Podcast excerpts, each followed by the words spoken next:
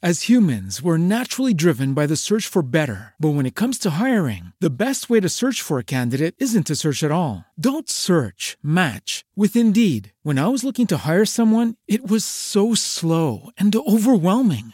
I wish I had used Indeed. If you need to hire, you need Indeed. Indeed is your matching and hiring platform with over 350 million global monthly visitors, according to Indeed data, and a matching engine that helps you find quality candidates fast. Ditch the busy work. Use Indeed for scheduling, screening, and messaging so you can connect with candidates faster. And Indeed doesn't just help you hire faster. 93% of employers agree Indeed delivers the highest quality matches compared to other job sites, according to a recent Indeed survey. And listeners of this show will get a $75 sponsored job credit to get your jobs more visibility at Indeed.com slash podcast. That's Indeed.com slash podcast. Terms and conditions apply.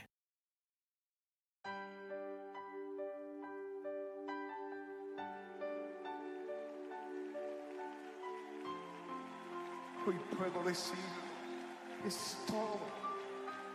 Es el brillo de mi mañana. Eres la alegría aquí en la noche. Es el gozo de mi alma. Solo tú lo eres, Señor. Estás escuchando tu programa especial Cada mañana es nueva con la maestra y conferencista Rebeca Santana. Escucharás una palabra que transformará y bendecirá tu vida. de mi mañana. Es el pan que descendió del cielo.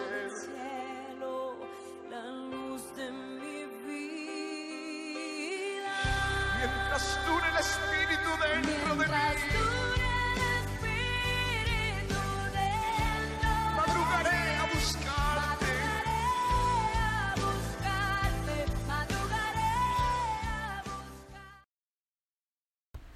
Bendición en este día glorioso, aleluya. El Señor Todopoderoso esté con nosotros y Él haga resplandecer su rostro sobre nosotros. Él sea hoy que nos sostenga con su poder y con su palabra. Eh, bendiciones para todos. Ah, el mensaje de esta mañana está en Santiago, capítulo 4, verso 1. Desde verso 1 en adelante. Ah, Santiago, capítulo 4, verso 1. Bendiciones y saludos. a que el Señor hoy con todo su poder esté de tu lado y que sea Él nuestro ayudador, sea Él tu, tu meta, tu panorama, tu visión, lo que está frente a tus ojos. Quita hoy los ojos de la prueba, quita hoy los ojos de la circunstancia, quita hoy los ojos de la tristeza y pon la mirada en Cristo, porque Él trae esperanza y Él sabe recompensar bien, Él sabe bendecir, aleluya. Pues Él es la bendición, Él es el dueño, amén. Así que oramos por el mensaje. Señor, te damos gracias en este día por tu poder, por tu gracia, por estar con nosotros. Gracias porque tenemos un guía que es el Espíritu Santo. Gracias porque tenemos un mapa. No solo tenemos el guía que nos va diciendo, sino que hay un mapa que también eh, lo podemos ver con el guía. Y el guía en su sabiduría nos va diciendo cuáles son las señales que el mapa tiene, qué está queriendo decir esa dirección, hacia dónde tenemos que movernos. El guía nos va dando sabiduría para que entendamos y, y podamos llegar a ti, agradarte y tomar los beneficios de la bendición que en este viaje hay en el camino en dirección hacia ti. En el nombre de Jesús oramos dándote la gracia y pidiéndote que nos abra el entendimiento para que podamos ver, oírte, seguirte en el nombre de Jesús. Amén. En Santiago capítulo 4 verso 1 dice así, ah, ¿de dónde vienen las guerras y los pleitos entre vosotros? ¿No es de vuestras pasiones las cuales combaten en vuestros miembros? Codiciáis y no tenéis, matáis y alder de envidia, y no podéis alcanzar, combatir y luchar, pero no tenéis lo que deseáis, porque no pedís. Pedís y no recibís, porque pedís mal, para gastar en vuestros deleites. Oh almas adúlteras, no saber que la amistad del mundo es enemistad contra Dios. Cualquiera pues que quiera ser amigo de- del mundo se constituye enemigo de Dios. Aleluya. Ah, en este momento vamos, quiero, me estaban mandando mensajes, espero que todo se esté escuchando bien. Bueno, sí, aquí me sale todo bien, pues creo que sí que estamos en vivo. Amén, sí, estamos en vivo. So, la bendición del Señor está siempre con nosotros. Amén, pero yo quiero que tú observe algo en este mensaje. Y el tema de esta mañana es de quién es la culpa. Yo quiero que ahora tú medites un poquito y piense en algo. Cuando algo sucede, eh, ejemplos, eh, cuando hay guerra, que la gente está atemorizado y y están diciendo cuándo se están matando en la guerra. La gente oye la noticia, se pone triste, especialmente los que tienen familiares allá, pero hasta que tú no sientes como que eso te está amenazando a ti, como que es guerra, y ya, porque está lejos, está a distancia de ti. Pero cuando tú empiezas a ver que eso está afectando a otra gente y, y es visible, o sea, ya te lo están dejando saber, tú empiezas a sentir como que la paz se va, porque como que para qué entonces seguir haciendo planes de la vida. Y a veces ni puedes disfrutar tú pensando que hay otro en otro lado que están ahora eh, bajo esa guerra, bajo esa tristeza, bajo esa tensión. Eh, por ejemplo, lo que está pasando también en Venezuela. Y ponte a pensar cuando vienen catástrofes o vienen tormenta y, o, o alguien entra a un lugar donde hay mucha gente y masivamente mata a mucha gente, inmediatamente lo primero que la gente piensa es que dónde está Dios. Y lamentablemente, pobre Dios, porque Él es el culpable de todo. Sí, el corazón nuestro de una vez va a acusar a Dios. Eh, inmediatamente lo que le llega a la mente que si fuera un Dios tan bueno, ¿por qué no, no ayuda? ¿Que, ¿Por qué sucede esto? ¿Por qué sucede aquello? Y pareciera que la culpa es de Dios. Pues el tema de esta mañana es de quién es la culpa. Pues yo vengo a decirte que de Dios no es. Yo quiero que observemos algo que Santiago está diciendo y se lo está diciendo a los que conocen a Dios y a los que se apartaron de Dios. Y esto es serio, yo quiero que tú tomes esto en serio, porque el Señor está diciendo algo, aquí es Dios que se está quejando. Entonces, eh, en la que yo leí, dice, ¿de dónde vienen las guerras? Eh, ¿De dónde vienen eh, los pleitos, la contienda entre nosotros? Pero en, otra versión dice, ¿de dónde surgen las guerras y los conflictos entre ustedes?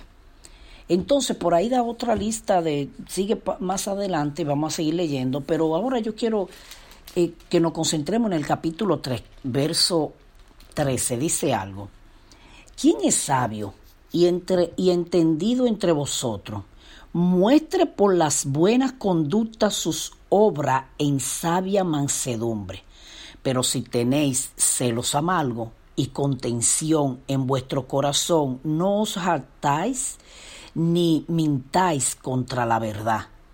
Porque esta sabiduría no es la que desciende de lo alto, sino terrenal, animal y diabólica o sea, ¿quién es sabio y entendido entre vosotros? Muéstrelo con buena conducta sus obras en sabia mansedumbre.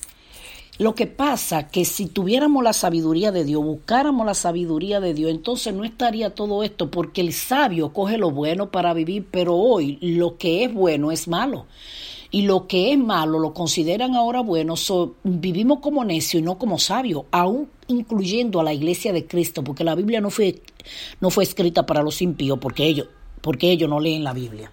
Entonces, se supone que si es la Biblia que te está llamando estos nombres, entonces la Biblia está diciendo que quién es sabio entre nosotros para que pueda ¿Quién es sabio entre nosotros para que pueda mostrarlo? O sea, si eres sabio, muéstralo, pero ¿cómo es que lo va a mostrar? Por la buena conducta de sus obras en sabia mansedumbre. Pero dice, pero si tenéis celos amargos y contención entre vuestros corazones, no os jatéis ni mintáis contra la verdad, porque esta sabiduría no es la que desciende de lo alto. O sea, si tú andas con celo, contienda, ira, con, con un corazón, son, eh, ¿cómo se dice?, egoístas, no diga que eso es sabiduría de Dios, esa sabiduría no viene de Dios, por lo cual Santiago, en el capítulo entonces ya cruzando al 4, verso 1, dice, ¿de dónde vienen las guerras y los pleitos entre vosotros? ¿De dónde, hermano? de Dios. Dios la provoca. Dios es el culpable de, de los desastres que suceden. Dios, mira lo que dice aquí. Dice, codiciáis y tenéis y no tenéis. Eh, vamos a leer desde el 1. ¿De dónde vienen las guerras y los pleitos entre vosotros?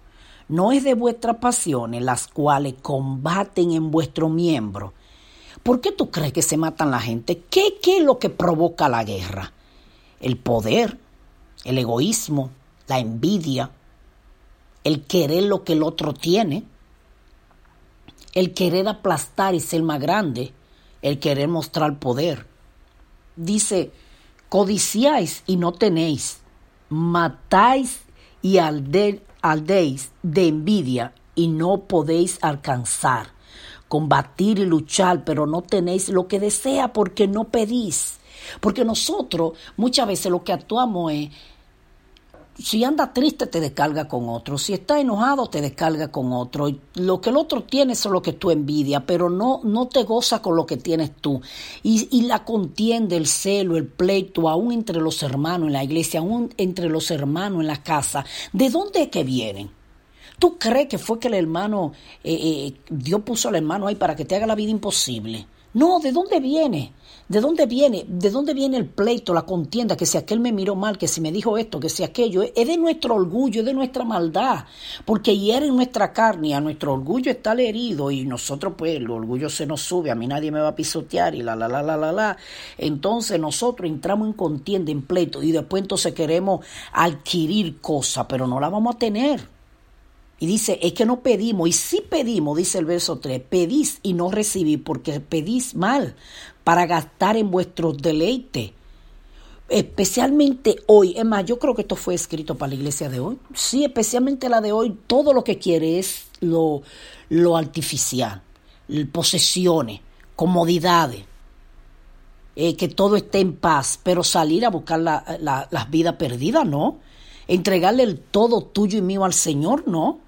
Entonces, ¿qué dice el verso 4? Oh almas adúlteras, ¿no sabéis que la amistad del mundo es enemistad contra Dios? Dios está haciendo una pregunta y está diciendo, es que tú no lo sabes, que si te hace amigo del mundo te constituye enemigo de Dios.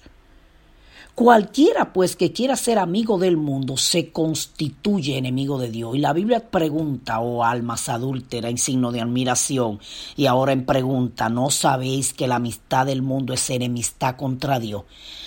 Entonces, ¿de dónde viene? Cuando nosotros, tú sabes la gente que hay ahí afuera, sirviéndole a las tinieblas, a los demonios, después de verle servirlo, después de haber sido un siervo y servirle a Dios. Aquí está diciendo almas adúlteras. Esta palabra adúltera corresponde a la palabra que Dios usa en otro lugar donde le ha exigido la iglesia que ella se le fue, que ella, o al pueblo de Israel, que ella tiene otros dioses. Esta es la misma palabra que te está llamando adúltero, porque tú estás adulterando con otro Dios que no es Dios. Y está diciendo, almas adúlteras, te hace amigo del mundo y cree que puede todavía estar conmigo. No. A Satanás no le molesta que tú andes con Dios y con Él. Pero a Dios le molesta que tú quieras andar con Él y con, él, y con la tiniebla también. No podemos andar con los dos. Hace mucho tiempo yo iba eh, estaba observando a alguien que iba agarrado de las manos y después otra persona, no sé si fue un niño, un joven, agarró a, la mujer del otro lado. Pero yo dije, wow, si hubiera sido como un amante, el hombre no se había quedado quieto.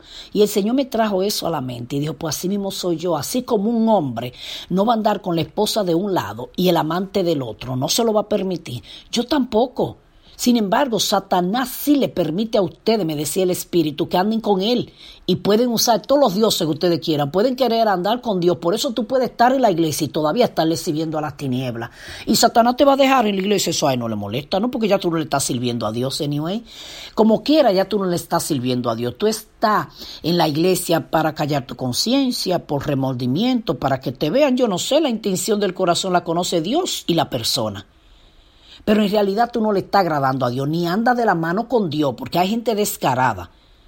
Ellos van a la iglesia, ellos toman ministerio, ellos hacen de todo y cuando salen de ahí se van a, a pecar así, como el que no tiene respeto. O sea, pretenden andar con Dios y con Satanás. Observa si tú vas a encontrar, bueno, en este mundo ahora hoy se ve de todo, porque hoy van pareja y tienen relaciones ellos intercambiándose la pareja. Puede ser que hoy tú veas que el, esposo ande con la esposa y el al otro lado te el amante, pero antes no era así. Pues Dios tampoco va a soportar eso. Si tú andas con Dios es con Dios solamente, porque dice la Biblia que Él es celoso. Tú no puedes andar con Dios y con la tiniebla, no te lo creas. Quiero despertarte hoy, no te lo creas. Entonces, ¿qué es lo que ha provocado tanta maldad en la tierra? Que ni siquiera los escogidos y lo, y lo que, o mejor dicho, los que dicen servirle al Señor. Porque hay un remanente que Dios se separó para Él, que no se va a contaminar. Entonces, el pueblo quiere, ay, cuando algo malo pasa, culpar a Dios, pero entonces tú no le quieres ser fiel a Dios. A veces hay personas que se apartan de Dios y no es que Dios lo quiera castigar. Le vienen cosas terribles porque está recogiendo lo que sembró. Yo sé que en esta tierra le, le pasa lo mismo. Al que le teme a Dios, al que no le teme, le puede pasar. Pero una cosa es que Dios te esté probando y otra es que tu pecado provoque a Dios. O que simplemente Dios se quite y Satanás tenga toda la libertad para irte a destruir. Porque sabías tú que Satanás no puede actuar si Dios no le da el permiso. Yo no sé si tú sabías eso, pero eh, Jesucristo le dijo a Pedro, Pedro, tú sabes que Satanás ha pedido tu vida para zarandearte. Eh, ¿Y por qué no lo zarandeó sin pedir permiso? No, él estaba pidiendo permiso a Dios, déjame zarandear a Pedro. Ahora tú me dirás a mí, ¿por qué Dios lo permite? Porque Dios permite que la tiniebla vaya y entre y zarandee. No, ese no es Dios, él va bien. Jesucristo le dijo a Pedro, Pedro, el Satanás ha pedido tu vida para zarandearla. La tiniebla siempre quiere mostrarle a la luz que nosotros no le servimos a Dios porque Él es Dios. Entonces hay cosas que tú y yo la tenemos que entender hasta donde la Biblia lo dice y, y, hablar de lo que la Biblia dice. Y cuando la Biblia calla, dijo un predicador, tú y yo también callamos. Eso es hoy que los predicadores de todos inventan un mensaje y sacando la Biblia de su contenido pero cuando la Biblia calla, tú y yo tenemos que callar. Y cuando la Biblia habla, tú y yo hablamos.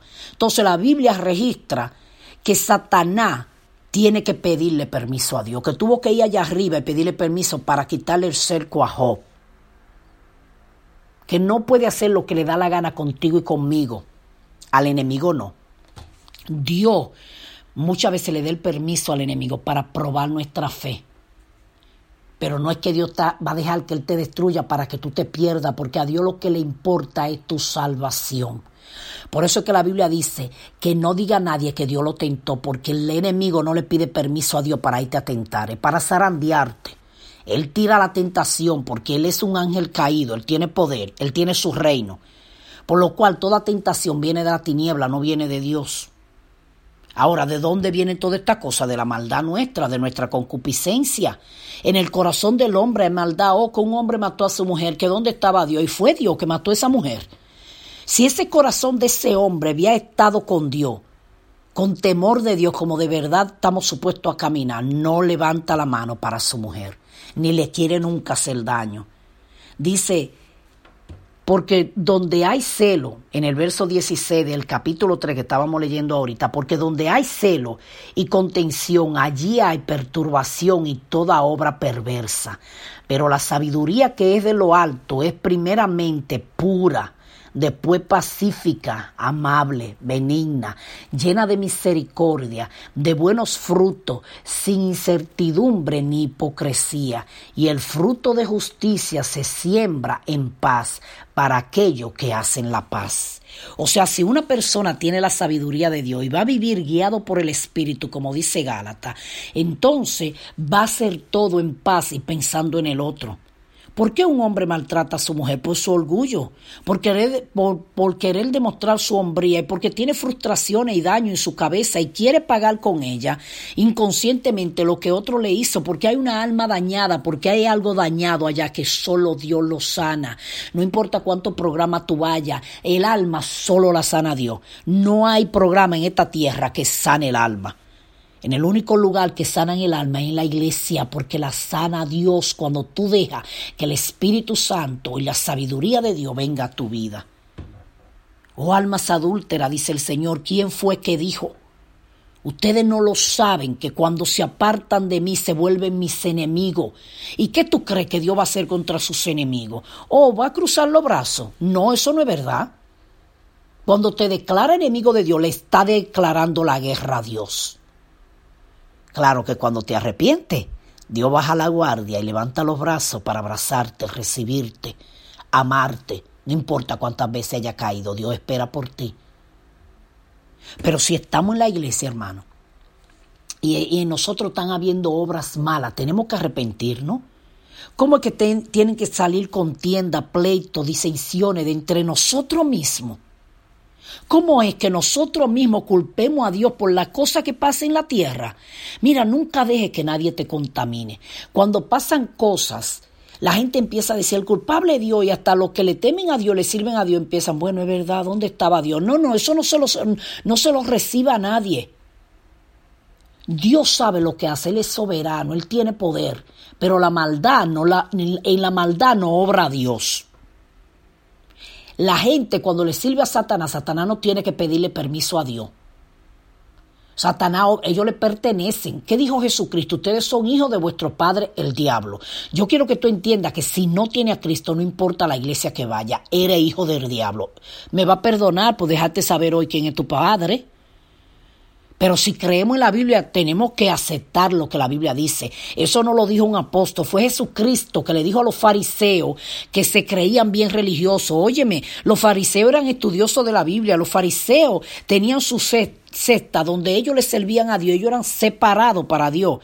Ellos eran tan separados para Dios que ellos se creían que ellos no se contaminaban y que ellos eran la maravilla de Dios en esta tierra y que Dios el Padre estaba con ellos y que el que estaba malo era el mal era el Señor Jesús, porque para ellos Jesús, el Señor Jesús era un blasfemo, un hipócrita, un mentiroso porque no vivía de apariencia como ellos, porque no vino hablando de todas las obras de la ley que ellos querían. Miran, era estudioso de la ley. Según ellos hasta cumplían la ley. Y Dios le dijo hijo del diablo. ¿Sabe por qué? Porque para tú ser hijo de Dios, lo que te constituye hijo de Dios es haber aceptado a Cristo como tu único Salvador, apartarte del pecado, arrepentirte, vivir para Dios. Pero ellos decían servirle a Dios y eran más pecadores que los que nunca habían oído de Dios. Sí, se vivían matando y su corazón había contienda, ardían de envidia. Tenemos que escudriñar nuestros corazones, porque si cosas como esta están en nuestro corazón, nosotros estamos siendo amigos del mundo y estamos viviendo bajo la sabiduría de nuestro amigo el mundo. Porque una sabiduría de la tiniebla perversa daña, hace daño. Vamos a leer el otro verso para terminar, el 5. ¿O pensáis que la escritura dice en vano, el espíritu que Él ha hecho morar en nosotros nos anhela celosamente? Está, ¿Te da cuenta? El Señor es celoso, Él te quiere solo para Él. Pero Él da mayor gracia por esto, dice, Dios resiste a los soberbios y da gracia a los humildes. ¿Qué tú crees que nuestra soberbia Dios no la va a pasar cuando andamos de rebelde con nuestros pastores, con nuestros líderes, cuando no dejamos que nadie nos gobierne, cuando no nos queremos dejar gobernar ni, ni por la palabra, ni por el Espíritu Santo. No, dice la Biblia que el Espíritu te anhela celosamente para Él. Nosotros no le correspondemos a la tiniebla ni al mundo. No puede ser nuestro gobierno. Al contrario, tenemos que estar orando para que esas cosas feas y malas que pasan, el mundo venga al arrepentimiento, porque si los hombres vienen al arrepentimiento, en esta tierra hay paz el verso 6, pero él da el, el 7, someteo pues a Dios, resistir al diablo y huirá de vosotros. Mira, tanta gente que se pasa matándose, reprendiendo al diablo y hay una, una sola manera en la que el diablo corre, que tú te sometas a Dios. O oh, es muy bueno culpar a Dios de todas las cosas que pasan, pero lo que pasa es que son hijos del diablo, ellos están obedeciendo a su padre, pero cuando tú eres hijo de Dios, te somete a Dios, el diablo va a huir de tu vida. Entonces, el Señor muchas veces tiene que probar nuestra fe. Una para hacernos más fuertes y otra para probar nuestra fe, para hacer crecer nuestra fe y probar si de verdad le hemos creído. Pero no es que Dios sea malo y que es Dios el que tiene la culpa de las cosas terribles que nos pasan o que pasan aquí en la tierra. Observa cuando un hombre borracho choca a otro. ¿Tú crees que si hubiera estado borracho, hubiera tenido el accidente? solo que fuera descuidado. ¿Tú sabes toda la gente que ha muerto porque había un, un, conductor borracho? Si ese le había tenido temor a Dios, no había andado borracho. Claro que la iglesia de hoy dice que sí, que eso no hace nada. Pero el borracho no hace nada bueno. Entonces eso sí hace algo porque te esclaviza y te hace amigo del mundo. Así que meditemos hoy que la culpa no es de Dios, la culpa es de nosotros. Cuando tú discutes con alguien o alguien discute contigo, se levanta una contienda en el matrimonio entre los hijos, ¿tú crees que Dios es el culpable? Busca de dónde está la raíz que salió ese problema, de nuestra envidia, nuestro celo, nuestro orgullo, nuestra contienda, nuestro propio egoísmo. De ahí salen los pleitos, la guerra y la contienda, no de Dios. Oremos, Señor, te damos gracias por tu hermosa palabra. Te damos gracias porque ella de verdad quiere darnos vida. Y te damos gracias porque en realidad la culpa es de un corazón malo, un corazón que no quiere venir a ti. Es muy fácil culparte a ti, pero cuando salimos a predicar y hablar de ti, la gente no te quiere.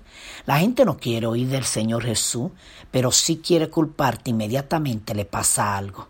Porque parece que tú tienes que querernos y velar por nosotros cuando nosotros no te queremos a ti y tú en tu misericordia las cosas esenciales y necesarias de esta tierra, dice como el sol, tú dijiste que el sol sale para todo, el aire, el oxígeno, se lo diste a todo, pero tú estás esperando de nosotros que se, vivamos con temor, que hagamos una diferencia entre el mundo y nosotros, pero la iglesia hoy no quiere hacer esa diferencia, la iglesia hoy quiere caminar con el mundo de las manos y también contigo. Y eso será imposible porque fue tu palabra la que dijo que el que se hace amigo del mundo se constituye enemigo de Dios.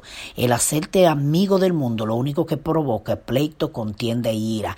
Y date cuenta que esas cosas le corresponden al mundo. Quiere decir que aunque tú estés en la iglesia, le sirve al mundo cuando tú dejas que estas cosas te, nos gobiernen.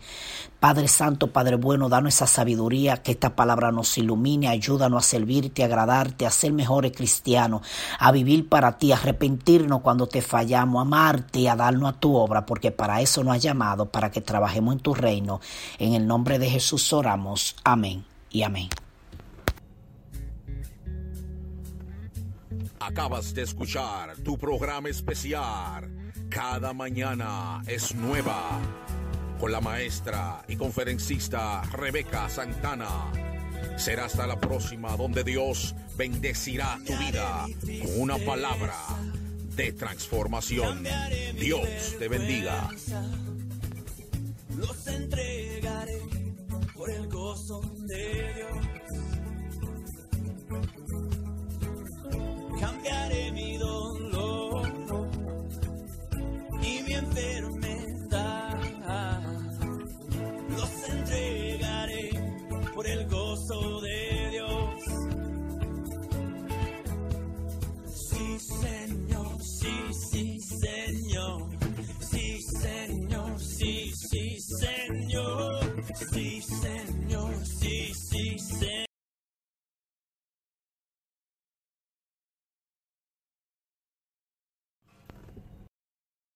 As humans, we're naturally driven by the search for better. But when it comes to hiring, the best way to search for a candidate isn't to search at all. Don't search, match with Indeed. When I was looking to hire someone, it was so slow and overwhelming. I wish I had used Indeed. If you need to hire, you need Indeed. Indeed is your matching and hiring platform with over 350 million global monthly visitors, according to Indeed data, and a matching engine that helps you find quality candidates fast. Ditch the busy work. Use Indeed for scheduling, screening, and messaging so you can connect with candidates faster. And Indeed doesn't just help you hire faster. 93% of employers agree Indeed delivers the highest quality matches compared to other job sites, according to a recent Indeed survey. And listeners of this show will get a $75 sponsored job credit to get your jobs more visibility at Indeed.com slash podcast. That's Indeed.com slash podcast. Terms and conditions apply.